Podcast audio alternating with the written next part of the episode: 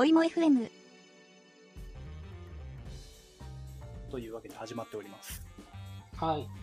今日は9月19日、4連休初日。初日ですね。現在時間は22時ぐらいです。はい。オン FM 第5回目。あ、お久しぶりでございます。ございます。前回もこの始まり方でしたね。多分、今後もずっとお久しぶりですと言い続けていく気がしま そうですね。ちょっと早めていきたい気持ちはあるんですけど、す。はい。まあ早い時もあるでしょうということで、こんな感じでやっていきたいと思います。はい。お願いします。はい、よろしくお願いします。えーと、では、おいも FM とは、この話題について、俺が主にっていう、まあ、雑談、壁打ちみたいなことですね。どんどんアウトプットしましょうという意図で、おいも FM というものをやっておりますという感じですね。あ、いいですね。いいコンセプトですね。ということで、おいも FM5 回目、はい。軽く自己紹介。じゃあ、山本さんからお願いします。はい。エンジニアの山本と申します。フロントエンドが得意な人ですかね。はい。あとは AWS とか Rails は若干触れますよっていう感じです。次は。レイルズを、そう、学習しているところですね。なるほど、はい。ちょうど今ですね、転職の谷のところにいまして、なるほど、次の会社までにちょっと今お休み中になっておりますので、なるほど。はい。さっき4連休の話はあったんですけど、私今ずっと連休中でございますんで、ニート期間をね、あの、悠々自適に過ごしてます。いやー、なんと言っていいのか、ちょっとコメントしづらいですね。うんはい。ニニートです。はい、プロニート。とプロニートです。はい。よろしくお願いします。よろしくお願いします。では、自分ですが、まあ、皆川です。ゲームプラットフォームのフロントエンドらへんを開発をやっております。どうぞよろしくお願いします。お願いします。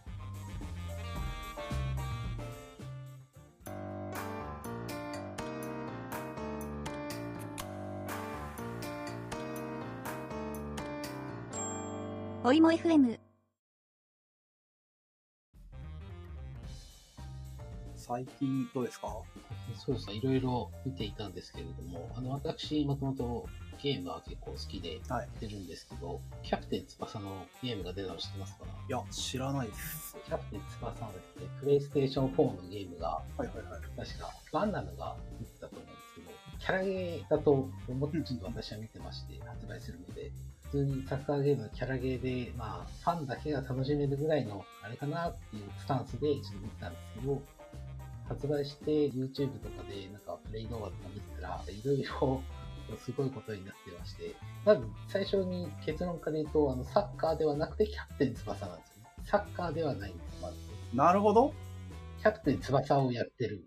サッカーっていう競技をやってんじゃねえんだと。そうです。キャプテン翼をやっているんだ。なるほどね。なんかテニプリみたいな感じになっちゃってるってことです。あ、そうですね。まあ、が元祖ですからね、アイドルね。なるほど。なるほど確かに確かに。で、あのーまず最初にファールがないんですね、まず。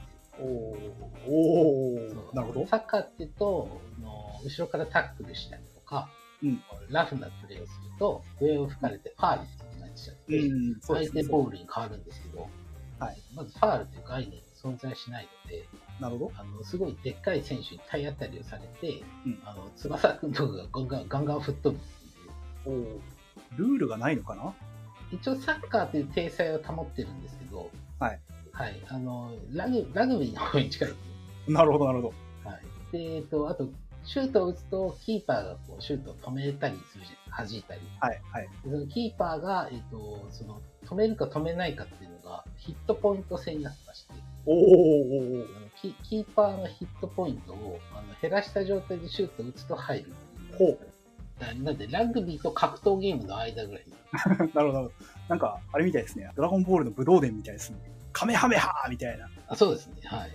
で、ディフェンダーとかがやっぱりすごいパワーが強いので、はいはいはい。はい、あの、ディフェンダーでガンガン前に行って、相手のディフェンダーをこう吹っ飛ばしながら包むっていうのが、シンプルかつ強い戦法です。ディフェンダーって、あれ？俺の知ってるディフェンダーと違うんだよな、なんか役割が。あ、そうなんですよ。あの、サッカーじゃないんで、うんその辺はあの、はい、キャプテン翼なんで、なるほ最近はなんかこの、あの、ちなみに買ってないんですけど、ど。はい。あの、動画、動画を見てすごい、すごいゲームだなと思いながら、え、それは、なんだ、クソゲーにはなってないんですか？いや、あの、もう、もうシンプルな神ゲーです。ああ、そうなんですね。シンプルに神ゲーでしたね。クソゲーオブザイヤーみたいなやつで、なんか、メジャーのゲームがひどすぎるっていう、昔なんか話題になってた気がする。ああ。なんか首がすごい方向を向いてるやつああいうのとは違うんですね。じゃあそうですね。あの、品質というか、ゲームの作りとしてちゃんと作られているあ。ああ、なるほど。はい。ただ、あの、サッカーを期待してやると、あの、全然違うものですね。なるほど、なるほど。ああ、じゃあ、ちょっとイメージついたんですけど、はい。サッカーを介したバトルドッジボールみたいな感じなんですかね。あ、そんな感じですね。なるほど、なはいるほど。いや、それはすごいっすね。そうなんですよ。なので、あの、ちょっと騙されたと思って YouTube あたりでですね、はいちょっとプレイ動画、紹介動画などちょっと見ていただくと、うん、見てみます。はい、非常に、あの、面白いと思います。キャプツバの原作とかでも、おーっと、美咲くん吹っ飛ばされたみたいなやつありますからね。そうですよ。なんで、あれの謎が解けました、あれ。なんで、なるほど、なるほど。あなんでこれファールじゃないんだろうってあって、あれが、謎が解けたんですよ。あれはまずうん、サッカーではなかった、なるほど。サッカーじゃなかった。我々の知っているサッカーのルールで彼らはプレイしていない。グラウンドをなんか永遠に走ってますか？ら、地平線見えるぐらいの距離走ってるかそうなんです。そうなので、やっと長年のね、謎が解けましら。たなる。ほど。ちょっと自分もそれ見て長年の謎を解きたいと思います。プレステ4か。5とかでも出るのかな？PS5、11月に発売になりますよね。そうですね。予約ちょっとしようかなと思って、ちょっと時間置いてみたら、ひどこにもないっていう。そうですね、PS5 は、ちょうどこれ今撮ってる今日が、はい。えっ、と、今日、昨日ぐらいが予約開始で、うん。11月ぐらいに発売されるっていう見通しでしたが、うんえっ、と、なんか、転売屋対策で、そうですね。各、なんて言うんでしょう、プラットフォームですか、が、なんかその購入履歴とか、身元がちゃんと割れている人とか、えーでないと買えないようにうん。そうですね。僕なんかヨドバシとか上信とかの購入経験がなかったんで、なんかあまり予約できないんですけど、なんかできるところではちょっとできて、まあ、当たったら嬉しいなってらいですね。そうですね。自分もなんか山田電機ぐらいしかできなかったですね。ああ、そうですよね。はなんかアマゾンかなんかで、なんか表記を35万円ってやって売って、い。ありましたね。あれ、なんなんか丸が1個増えてるけど、うん。買えちゃう、気づかず買ってしまって、その後キャンセルできないみたいな、なんか設定になってたみたいなのが、なんかニュースになってましたやっ。てましたね。あれ、何なんだろうな。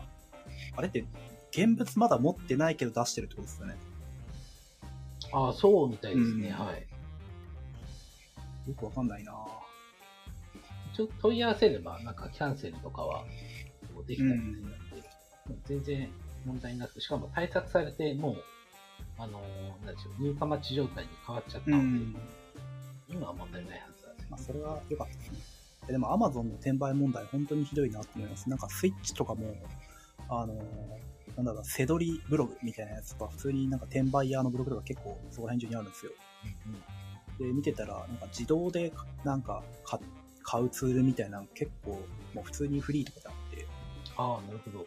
はい、Amazon から出品されている、かつ、この金額以下の時に勝手に購入するみたいなやつとかあったりして、いや、もうなんかわけわかんねえなと思ってたんですけど、定価で回る人たちがかなり少なくなっちゃってるので、そうですね。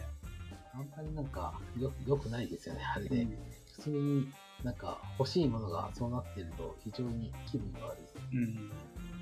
いや、Amazon プラットフォームとしてはすごいいいんだけど、なんか、まあ、レビューの桜といい、転売ヤーがすぐ買っちゃうところ、まあ、もちろん対策してるとは思うんですけど、なんかそこら辺、なんとも言えない気持ちがちょっとあるなって。そうですね。確かに健全に買えない時がちょいちょいありますよね、うん人気なものは。あとね、いや、5欲しいな。そうですよね。なんかやりたいゲームまだないんですけど、うん。まあ普通にあの、ブルーレイとか 4K で出力できるので、あの、うんブルーレイでね、なんか映画見たいっていう時にディスクある人はな、るほど。それでも便利です。うん。買うとしたら、あれですか？あの、ディスク入れれる方ですか？そうですね、ディスク。なんかほとんどゲームダウンロードしかやらないんで、うん。いいかなと思いつつも、どうしようかなって感じですね。自分完全にもう、ここ数年ディスク買ったことないんで、デジタルエディションかな、みたいな感じになってましそうですね、僕もダウンロード版ばっかりになっちゃってます。た。ですね。ディスク入れ替えがもうめんどくさくて無理なんです。そうですね。ディスク、なんか保管するコストすらめんどくせえみたいな。保証ねえよと思って。うん全くその通りです。本当に。あ当たったら、当たったら嬉しいですね。そうですね。やるゲームないけど。そうなんですよ。まだ、なんか広報互換性はあるみたいなんで、まあまあまあ。そうですね。まあ、PS4 を持ってやってる方は、それに変えて、とりあえず持っといてみたいな感じですね。他、なんか、ありました？えーとですね、最近はちょっと読んでた記事で面白いなと思ったのが、えーとね、どこだえーと世界一のコーチですら、素直じゃない人は放っておけばいいと思っていたっていう、なんかちょっとブログの記事を読んでいまして、放置する価値すらないやつは、もうほっとくれみたいな。いや、そうですね。なんかあの、要するにですね、世界一の、これ、これそもそも何の本かっていうと、あの、本を元にした話なんですけど、はいはいはい。あの、一兆ドルコーチって有名な本がこうありまして、うんうん。一兆ドルコーチを読んだ感想の、こう、まあ、記事で、それが面白かったっていう話なんですけど、うんうん。えっ、と、この、まず一兆ドルコーチっていうこの本は、えっ、とですね、元 Google のですね、CEO の方が書いた本、エリック・シュミットっていう人が書いた本で、はい。このシリコンバレーで活躍したコーチのビル・キャンベルさんっていう人のことを書いた本っていうことですね。通称 1, 1兆ドルコーチ。一兆ドルコーチ。強いっすね。で、このビル・キャンベルという人が、コーチングの活動の中でやっていたことをご紹介しているってやつなんですけど、うんからそのコーチを引き受ける前に、そのコーチが、その人がコーチ可能かどうかっていうのを事前にテストしていました。うん。おー、なるほど。まあ、なんかいくつかこう質問をしたりとかして、それにが、その答えがコーチするに足らない人物ってなったら、もうその手前の段階で受けないみたいな。おー。もう厳しいんですけど、まあ、そういうことをやっていた。要するに、コーチ可能な人物だけに支援をするな、なるほど。っていうことをやってましたよ。はあ。コーチ可能な人物だと、どういう基準になるんですかねなんか、これの話を読むと、えっ、と、えっ、と、まずは謙虚さと、えっ、と、利口をぶらない人っていうのがうん、まず前提として大切にしてまして、で、利口、利口ぶるっていうのは、ね、例えば、こう行動を変えましょう。なんで行動を変えないんですかっていう質問をしたときに、えっと、例えば時間がありません、権限がありませんとかど。、うん。その分野について詳しくありません。そもそもそれは僕はやりたくありませんみたいな。まあ、。そういった、そうですね。あの、そういったこうなんでしょう。何々したくないっていう話でこう4つで終わるんですけど、うん。結構なんか立ち振る舞いとかは謙虚であったとしても、その腹の中では傲慢で上司や同僚を見下しているような人物ってほうほうほうほう。でこういう利口ぶっている人間、要するにエリート志向の人とかもしかしたらそうかもしれないし、ん。まあ、こういった人物に対して、えっ、と、でしょう、辛抱強く付き合うよりは、もう事前にコーチングする意味がないので、うん。はい、コーチングできませんって言って切ってしまっているっていうのを。書いてました。で、これはなんかかなり賛否両論、まあ、ドラスティックにやってるので、うん、まあそうですね。に日本人として見ると結構なんかインパクトはあるなっていう感じなんですけど、まあ、結構なんか今のこう日本の社会でマネージャーおよびこう管理者っていうんですかね、うん。になると、まあ、要するにチームの成果にこう責任を持たないといけない状況だと思ってまして、うん。で、えっと、例えば組織のメンバーの離職率が高くなったりとか、うん組織のメンバーがこう活躍できていない状況が生まれたときに、まあ、一般的にマネージャーがこう悪いっていう印象にななるし、まあ、そそういった側面もやっぱりどうしても出るとは思うんですけど、うんメンバーがそういうそのコーチングを受けられないような状態っていうんですかね。うん。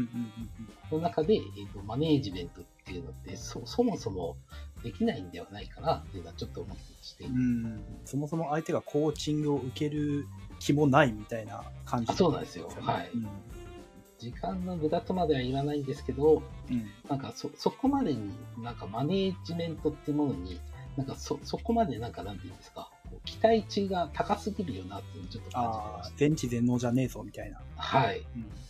だと思ってですね。なんか、マネージメントって個人的にはなんですけど、うん川が流れてって言うじゃないですか。はいはい、あります。その川の流れをちょっとこっちですよっていう風に流れの向きを変えることぐらいだと思ってまして、うん。あの、川の流れをね、逆流させることとかはできないことで、うん。そうですね。それはそうだ。と思うんでで、逆になんか精神的疾患みたいなのに近い状態にあるメンバーがあったら、はい。なんかそういうのは自分で何とかするより、まあ、これは当たり前ですけど、うん。あの、カウンセラーとかに任せた方が絶対にいいはずなので、そうですね。うん。そういった、えーと機関に対して斡旋するとかを、うんまあ、人事とかマネージャーが協力して進めていった方が、そうですねま。あ、いいよな。何でもかんでもマネージメントっていうものに対して、うん。なんか責務をこう詰め込みすぎてる感は若干あるなという感じうです。んなんかマネージャーをやると、マネージメントの強いところとやっぱり弱いところってあると思う。うん。何でもかんでもなんか盲目的にマネージメントがいけてないみたいな、うん。というのをなんか違うなというのを最近ちょっとこれを読んで思いました。うん組織体制にもよると思いますけど、マネージャーの立ち位置って各メンバーを収めるっていうのもあって、溢れたものが全部そこに集まってくるみたいなところがあるのかな、みたいなと、ちょっと思いましたね。ああ、そうですね。メンバーのことはちゃんと見なきゃいけないですし、うんそのメンバーがちゃんと成果を出せるように、うんあのアサインメントからあらゆる手段で考えるのはまあ前提ではあるんですけど、うん。まあ、これはコーチングの話なんで、またちょっとそれとは外れるかもしれないんですけど、まあ、少なくともコーチングとか指導とかっていうのには、うん結構人を選びますよねっていうのは、うんなんか確かにっていう感じ。最近オブジェクト思考の本を読んでたせいで、ちょっとマネージャーというクラスに対して、他のメンバーがも持ってるクラスが、振る舞いとして溢れ出たものがマネージャークラスに集まって、マネージャーの責務がみたいな話なのかなって、ちょっと ふわっとよくわかんないと思っちゃいましたね。ああ、そうですね。マネージャー、うんそうですね。どこまでマネージャーが担保するかうんとかそう、ですねうんまあ難しいところではありますけどね。そうですね。まあ、どなんか今の話で言うと、なんかそもそもメンバーが持っている、なんかインインターフェースがすごい、なんか複雑だったりとか、めちゃくちゃ狭かったら、いくらコーチしても、そうですね、そうですね。か型が合わないっていうのは あるんじゃないかなっていう感じ先に型を見るみたいな感じです。そうですね。なんか、実にエンジニアらしい表現になっているっていう、ちょっと面白いそうですね。なんか今自分でも思思いましたけど、なんかインターフェースっていうのは確かになんか概念的になんか近い気がします。うん。何でもそういう型に当てはめて、ちょっとそういう話しちゃうのどうなのかなって、ちょっと話、ちょっと自分で言いながら思っちゃいましたけど。まあまあまあ、なんですね。そうですね。なので、あの、コーチングね、するときにも、コーチャーっていうんですか、コーチングする側が、こう、すべて、その人に依存するわけではなくて、うん。まあ、コーチングを受ける側のね、うん方も含めて、こう成果としてみないと、発揮できないなっては感じますね。ですね。っていうのが、一応最近読んでましたって感じなのと、うん。あと、これ読み方ちょっとわからないんですけど、最近なんかあの、情報共有コミュニティサービスという名目で、うん全でいいんですかね ?Z-E-N-N。うん全っていう、全、全なのかちょっと読み方誰か教えてくださいって感じです全みたいぜ全、全、N が1個多いですよね。な。そうですね。Z-E-N-N で全、全なのかなちょっとここでは全って読みませてもらいます。はい。全っていうサービスが公開されましたってやつで、うんやってる内容としては結構あの、 Qiita に近い内容ですかね。なんか、エうんンジニアが、こう、技術だったり、なんか情報共有するために、それぞれがマークダウンとかで書いてポストするみたいな、なんかって、いうやつで。うん、自分もツイッターでたまたま見ましたけど、ノートと Qiita の間みたいな感じだなと見てました。ああ、なるほど。はい投稿した内容はなんか本にし、そのウェブ上の本にすることができるみたいで、まあ、本として公開することもできますよ。まあ、ちょっとフロントエンドの観点で、あの技技術スタッフとかもですね、なんか記事にしていただいてたので、うんまあ、読んだんですけど、えっ、と、Next.js と、まあ、TypeScript でフロントは書かれてまして、はいはいはい。でバックエンドがなんか Rails って書いてあります。ただなんか Rails は早く作るために採用したんですけど、なんか TypeScript で普通にタイプファーストに書いていった方が楽だったかも。最終的には楽だったかもみたいなことも書いてあったので、なんかね Nest.js とか Express 使えばよかったって言ってたりして。あで、えっと、Rails は、えっと、えっと、GAE か、に乗っけてデプロイされてまして、で、フロントエンドは、えっと、バーセル使ってデプロイされてますと。それ Next.js とめちゃくちゃ相性いいですからね。そうですね振ってる。ところだからなっていう。同じようなやつですよね。で、えっと、フロントエンドは、リコイルっていう Facebook のあのステートマネージャーみたいなのが最近あるんですけど、この Facebook のリコイルっていうのをもうプロダクションで使ってますと。リリースされたばっかりなんですね、これ。割と。割と最近って感じですね。まだなんか API とかちょっとこれから調整しますみたいなのがまだあるんですけど、まあ、基本的には使っていけるみたいな感じで、僕もこれ結構触ってたんですけど、はい。リコイルはすごいなんか、こ個人的にはあの好きだなという感じだったので、あの、プロダクションで使っているサービスがこう出てて、すごい嬉しいなといううん感じです。。見た目完全にキータ意識してる感じがして、UI も結構洗練されてる感じがするんで、キータの競合としてなんかで前作られたやつあったじゃないですか。個人の方が作りましたって言ったうんうん名前忘れちゃったんですけど、それは食っちゃいそうです。そうですね。なんかすごくパフォーマンスいいですよね。サクサク動くんで。そうですね。っていうのがすごい便利な感じですね。うん。CLI っていうので、ローカル環境で普通にマークダウンを書いて、プレビューから、えっ、と、なんていうんでしょう、実際にポストするところまで それは強いな。できたり、あと OGP の画像自動生成とかもうん。デフォルトで入ってるので、早速本書かれてますね。そうですね。まあ、結構なんか欲しい機能みたいなのは、うん後発なだけあって、あの、かなり、そうですね、そうですね。うん、いい感じで、なんか日本版 dev.to みたいな感覚かなっていうイメージですね。デブドフト2が。dev.to って海外のサービス。ちょっと勝手な、勝手な印象で言ってますけど、よか。なるほど。そういうのに近いのかななんか、聞いたと近い感じなのかなみたいな。ちょっと要ウォッチしよう。そうですね。ギャツビー入門とかウェブパックの入門書とかってなんか、ブックにも出てますね。そうなんですよ。なんかそんな感じで、こう、書籍にしたりして、できるみたいで、非常に界隈でちょっとホットな感じだったので、はい、今度なんか書いてみようかなっていう。ですね。なんか書かれたら読みます。あ、ありがとうございます。はい。最近はなんかこの辺のことをちょっと気になっておりました。なるほどです。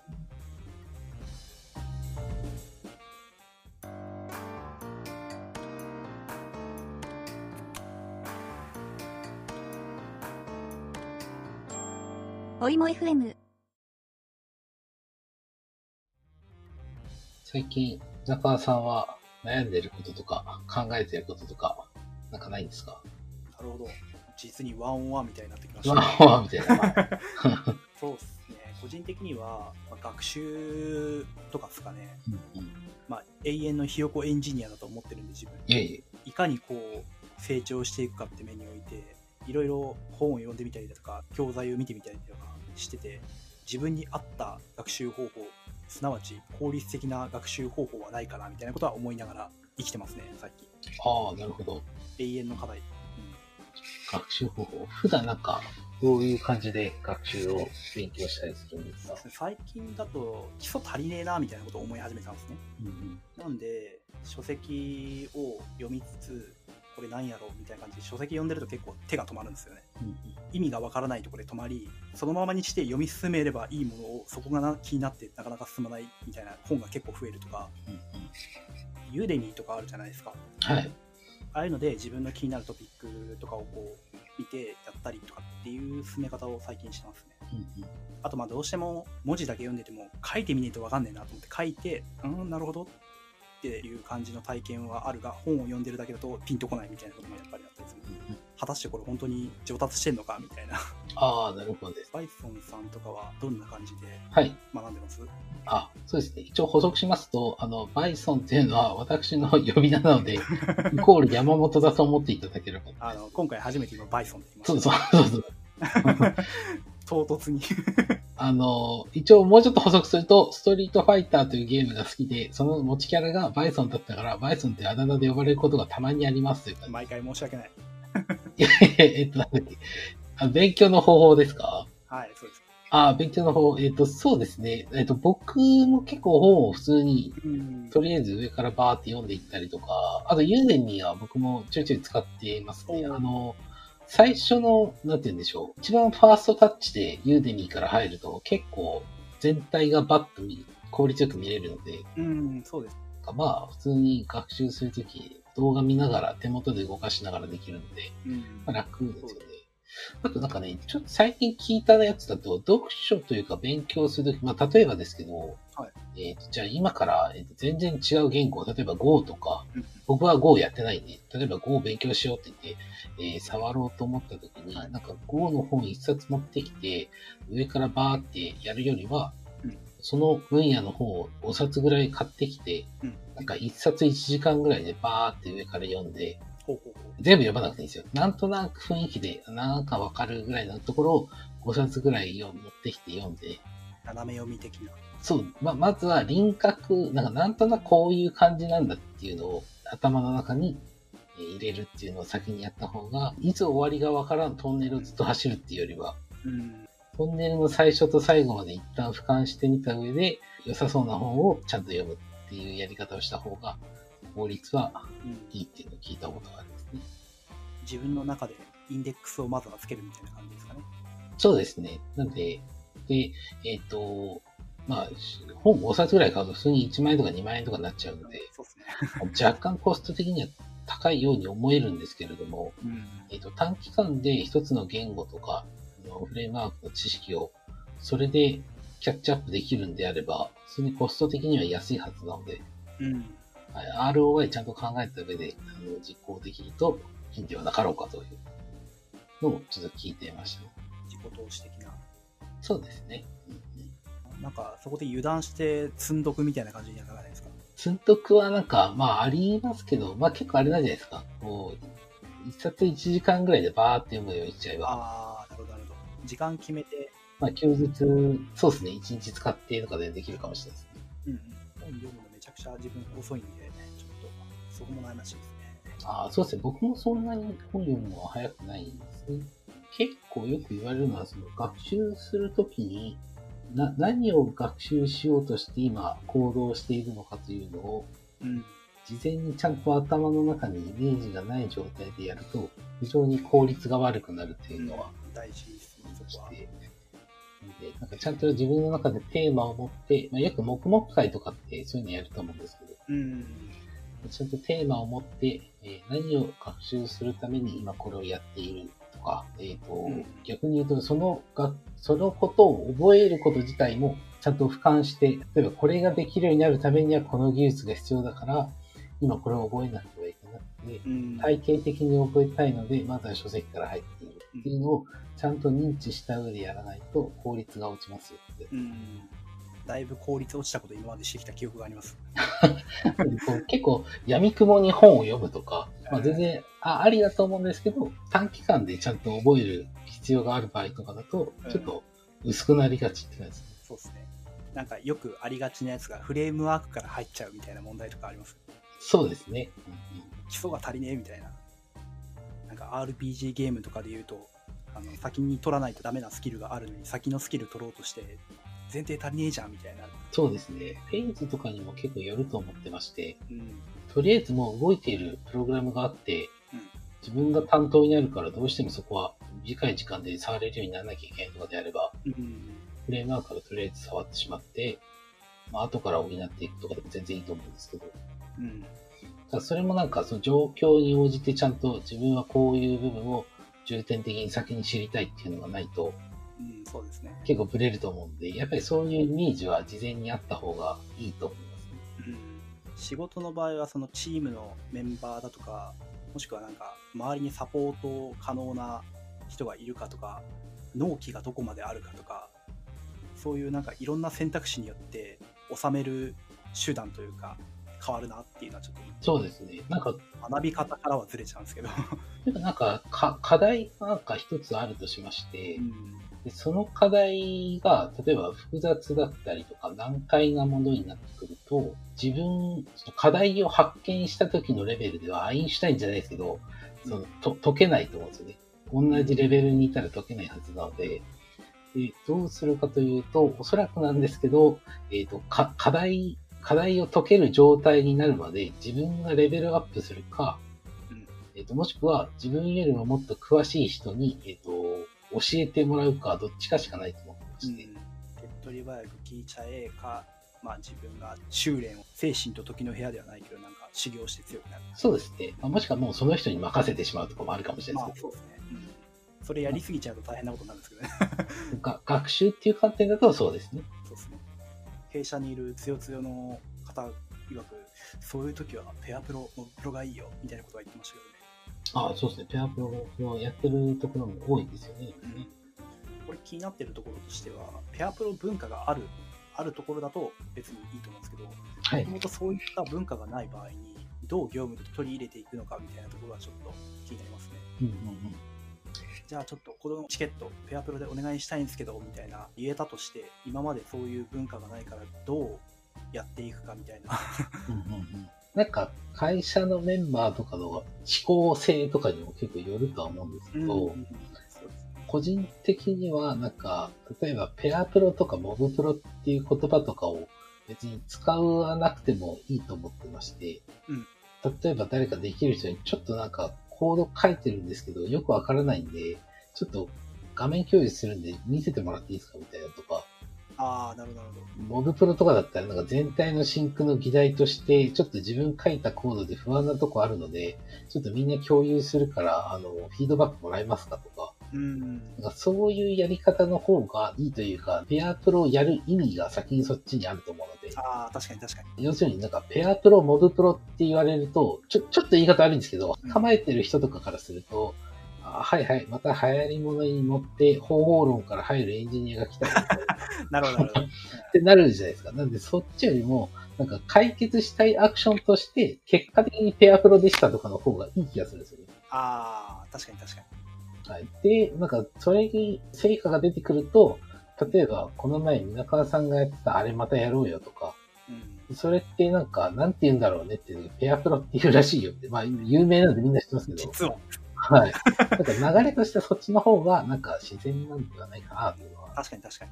あ、でもそれで言うと画面共有して実際にそういうことやってる気はするな。うんうん。なんで、なんかこう、ペアプロをやっているっていうよりは、なんかそういうアクションが取れていて、結果的にペアプロであったみたいな話なんではないかな。あのその取り入れて、どう取り入れていくかっていう話なんですけど、うんうんそういう方向で話していった方がいい。持ってき方次第みたいな感じですね。うんそうですね。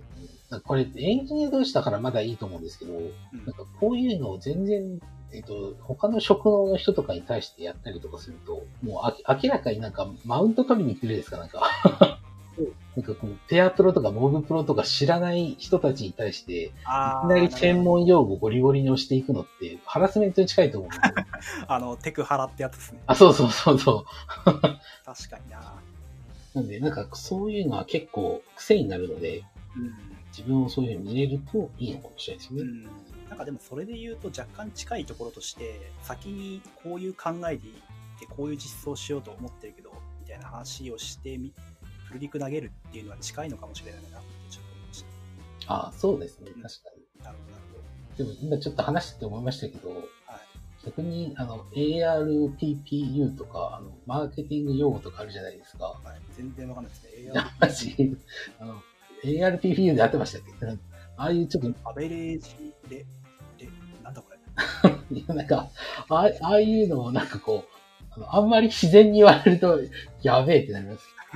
僕とか全部理解してないんで。日本語でお願いしますって言ってた。あ、日本語だった。平均購入単価。あ、そうそうそうそう。ある、ある程度はわかりますけど、ちょっと突っ込んだところありますか？僕も全部覚えてないんで。うんなるほど、なるほど。そうですね。アベレージレベヌスパーペイドユーザー。ちょっと、R の部分が合ってるのか。レレベ、レベニューとかでしたっけ？レベニューですか？これなんだっけちょっとあれですあ、レベニューだ。レベニューシェアとか。そうそう。っていうのもあると思うので、まあでもなんかあれですね、ペアプロ、モブプロとかを業務で取り入れていくときは、なんかこう、自然、自然発生的にこう伝わっていくといいんでしょうね。うん、確かに。さっきあの読書とかで、まあ、インデックス読みっていう言い方でいいのかわかんないですけど、ああ、確かに。まあ、5冊くらいバーってこう読んで、その後ってその置いとく感じですか？一応置い、例えば5の本を5冊買って、全部斜め読みしました、置いときました。ある程度、あ、この単語が出てきた時は、あの雑誌、あの雑誌じゃねえわ、あの本のこの辺にあったなって、こう、逆引きインデックスみたいな感じで、こう、単語探し引いて、見て、あ、なるほど。じゃあ他の本だ。あ、こう言ってるわ。なるほど。じゃあこういうことか、みたいな感じで、書きながらというか、なんか理解していくみたいな感じなんですか？ああ、そうですね。多分その後はこう、かいつまんでやってってもいいですし、普通に上からバーって進めてってもいいと思ってまして、なるほど、なるほど。それであとは愚直にやるっていう感じじゃないですかね。うんうん。なるほどな。あ結構なんかその、勉強というか、ある学習するときに、えっとコンフォートゾーンとか、ラーニングゾーンとか、えっとデンジャーゾーン、不安ゾーンみたいなのがデンジャラスゾーン。デンジャースゾーン。えっと、で、要するに、えっと、あんまりか、かん、簡単な課題っていうんですか、うんに対して能力が高い人がそれをやると、要するに退屈になって、コンフォートゾーンで退屈ゾーンになっちゃうんですね。うん逆にめちゃくちゃ難しいのに、そんなに知らんしっていう人が、そこに行くと、なんか、かなり不安になってしまうと。パニックそう危険な不安ゾーンというデンジャーゾーンですよね。で、えっと、これの課題の難易度とその人の能力レベルの、えっと、バランスのいいところっていうのが、いわゆるラーニングゾーンとなって、まあ、一番学習効率がいいって言われる。まあ、そりゃそうだよねって話であるんですけど、最近ちょっと見てて面白かったのは、えーこのラーニングゾーンとかコンフォートゾーンって、基本的に、えっとし支援があるかどうかの話があってもありまして、なるほど。0回目に話してたコンフォートゾーンの発展系あ、そうですね。実はこれって、支援がなくても達成可能なとか、支援があっても達成不可能みたいな。はいはいはい。要するに、めちゃくちゃ簡単な難易度のことに能力レベル高い人が望んだ時って、別に誰の助けも得られず、あの、必要とせずに、えー普通にこう達成できちゃう、課題解決できちゃうね。要するに、うん。なんかめちゃくちゃ簡単だから退屈だな、みたいな。はいはいはい逆に言うと、え全然わかんないしっていうのに、さらに、えっと、支援が、それに、誰かできる人に助けてもらっても、いや、全然わかんないっす、みたいな。うん。何が起きてるのかわかんないわ、これ、みたいな感じのやつ。そうですね。で、これがもう不安ゾーンっていう感じですね。はいはいはいはい。で、えっと、さっきの、えっと、一番いいラーニングゾーンっていうところなんですけど、これって、えっと、適切な支援のもと達成可能というのがですね、はいえー入ってまして、これ、ど、どういうことかというと、えっと、一人で闇雲にやって達成できるんではなくて、うんえー誰か、えっと知っている人に教えてもらいながら手を動かしたら、なんかできたみたいな、ああ、なるほそのぐらいのレベル感なんですよね。なんで、自分一人でやってたらちょっとわかんないけど、なんか、できる人に教えてもらったら、なんかちょっとできるようになってるみたいな。ど。はいはいはいはい。でもなんかこれね、思い返すと誰でもね、経験ってあると思うんですよ。うーん。ちょっとこれわかんないなって言った時に、できる人からこう、説明とか、うん。教育を受けた時に、あ、なんか分かったかもっていうブレイクスルーがあると思うんですけど、そうですね。あ、あれをずっとできていると、えー学習って最高にいい状態になると。うん。なんか独学でやって、で、わかんないことできて、自分でクリアしてやったけど、まあ自分の中で、あ、できたっていう感覚があって、それが本当に合っているかどうかっていうのはわかんないみたいなものがあるから、実際分かってる人にそこら辺をサポートしてもらったら、なるほどってさらに発展するみたいな感じなんですかね。そうですね。そうです、そうです。で、まあ、それがなんか書籍になっているのかもしれないんですけど、書籍はあの、あくまでもこう体系化されて抽象的な部分もあるので、そうですね。まあ、例えばなんかペアプロとか、さっき出ていたモブプロっていうのは、うん結構こういった学習的な観点っていうんですかね。うん。から見ても、なんかそのレビューアーと開発者の関係とか、うん。結構なんか有効なんではないかなっていうのをうん、最近確かに確かに。思メンターみ。たいな感じのがいるといいって感じかな。そうですね。うんよりその今起きてる問題に対して具体的になぜそうなっているのかの説明までしてくれるから理解がさらに進むみたいな感じなのかそうですね。な。なるほどね。なんで、なんかさっき出ていたペアプロとかモブプロっていうのと、うん。あとその前に話していた、えっと、学習っていうのは何をするために、えっと、学習しているのかっていうのを意識していた方がいいっていう話だったと思うんですけど、なんかペアプロとかモブプロとかも、なんかこう、こういうラーニングゾーンに自分がちゃんと、えっ、と、できるだけ長い時間いられるようにするために、えっ、と、できる人たちの話をちょっと聞こうとか、知識がある人の話を受けて、このラインに乗っかれるようにしようみたいな。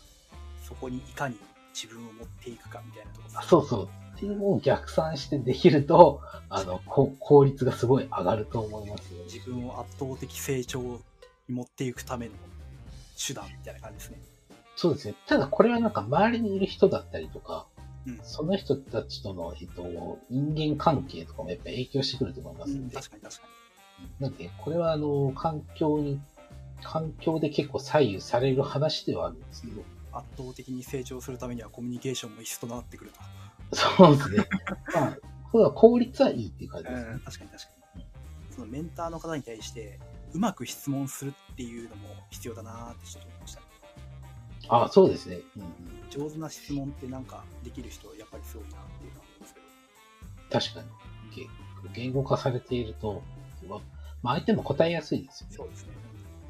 相手もすげえ察してくれる人だったらいいんですけど、みんながみんなそうじゃないと思うんで、そこをうまくわからないところがあって、なぜっていうのを、なんか、いい感じにいけると強いんだろうなってそうですね。確かに。ちなみになんか、あの、コード書いてる時とかに、はい。自分の書いてるコードから臭い香りがする時とかってどうしたらいいですか？ちょっと雑に言い過ぎたんですけど、はいなんだろうな。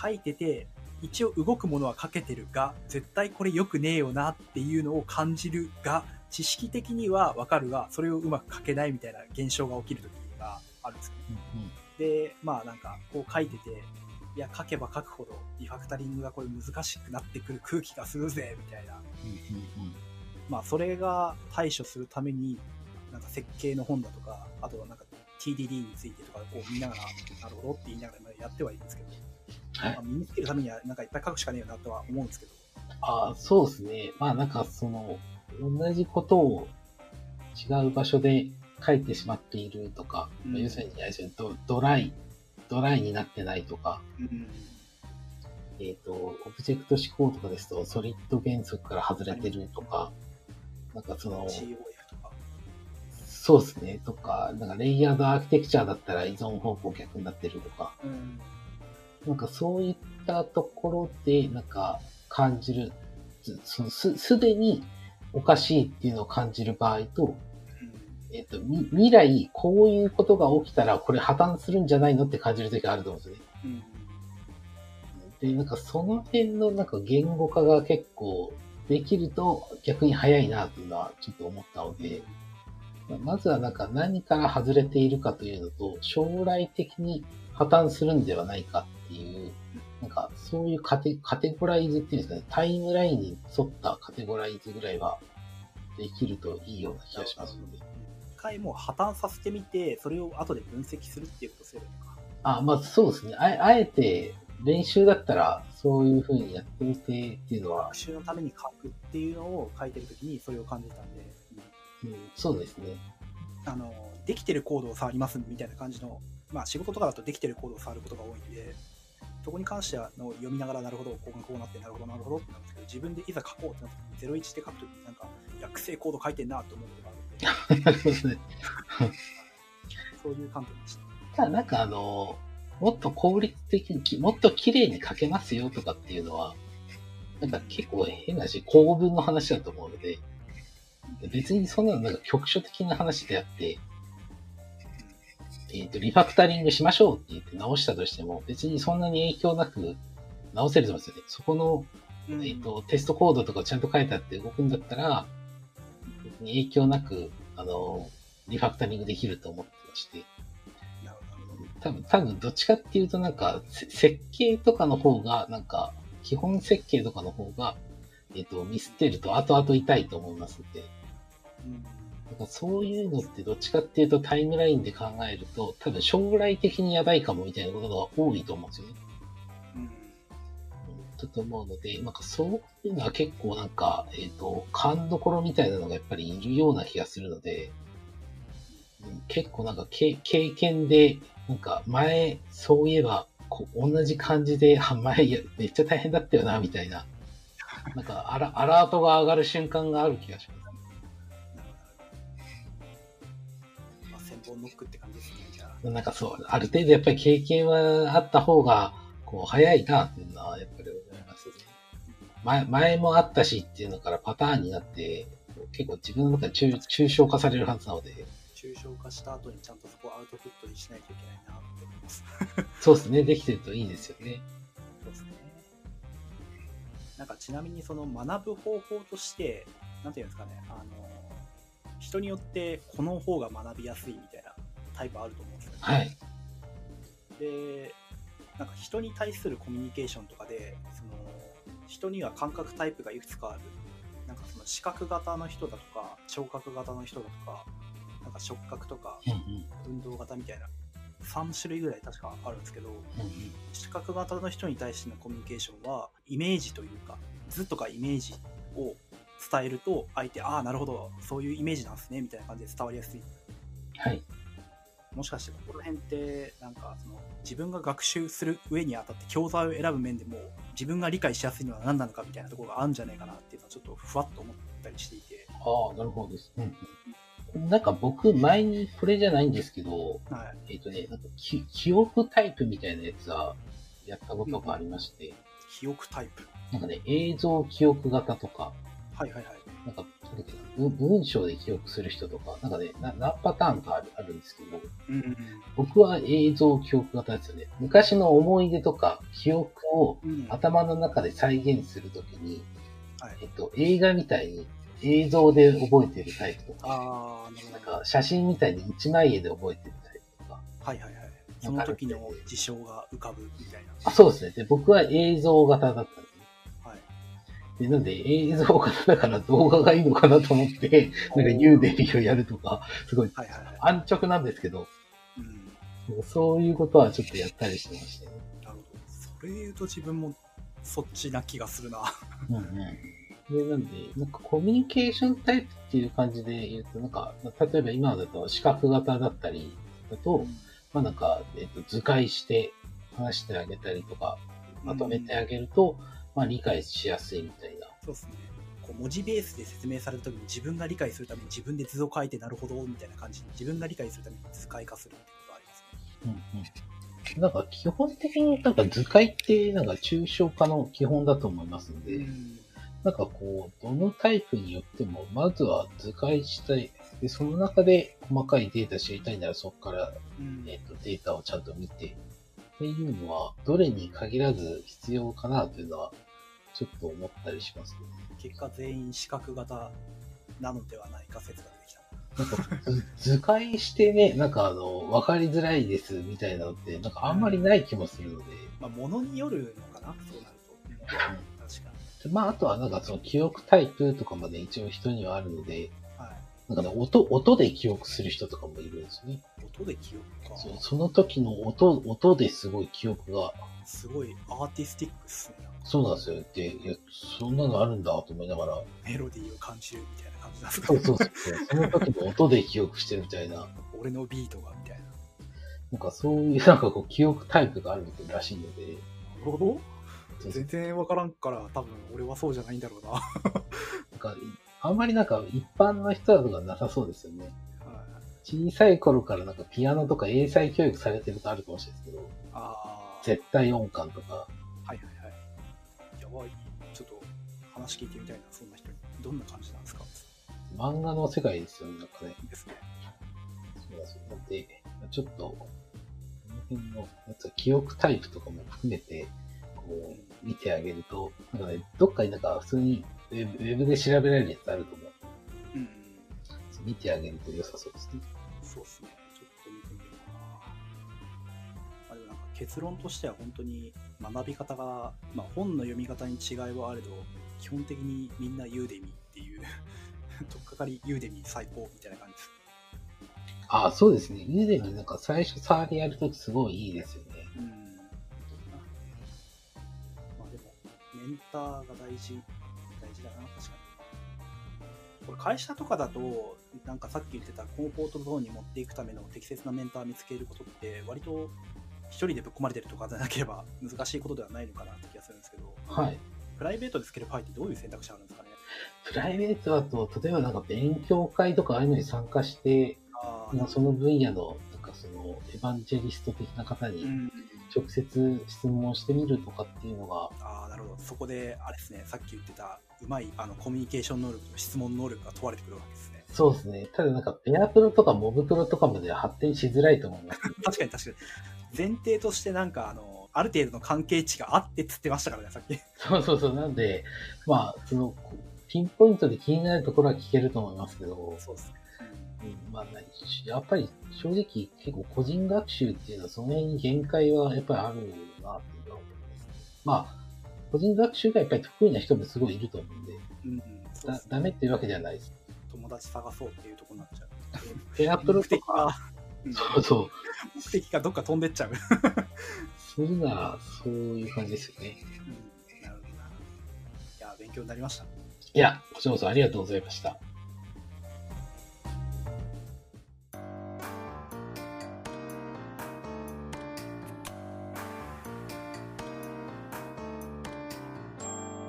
いも FM というわけで、今回はそんな感じでしょうかね。そうですね。ありがとうございました。ありがとうございます。えーっとですね、実は、おいも FM 何気に Twitter アカウントがありましてですね、まあ、我々が多分リツイートしてるんで、そこでこいつだっていうのがわかるんですけど、スラッシュおいも FM っていうタグがあるので、もしよければ感想などいただけると我々のモチベーションにつながりますというところですね。お願いします。シャープ、シャシャープオイモ FM。シャープおいも FM。シャープオイモ FM。はい。なんかこんな話聞きたいよとかあったら全然ありがたいんでお願いしますというところで、次回もしかしたらゲストが来るかもしれないですね。そうですね。3人でやるかも3人でやるかもしれない。しれないと。もしかしたら、また2人で、お久しぶりですって始めるかも。そうですね。お久しぶりですって言って、今回のゲストは山本さんだけですって かもしれない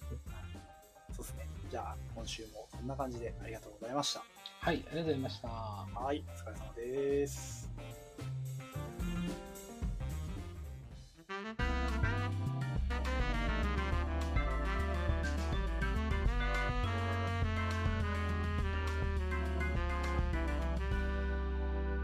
おいも FM でした。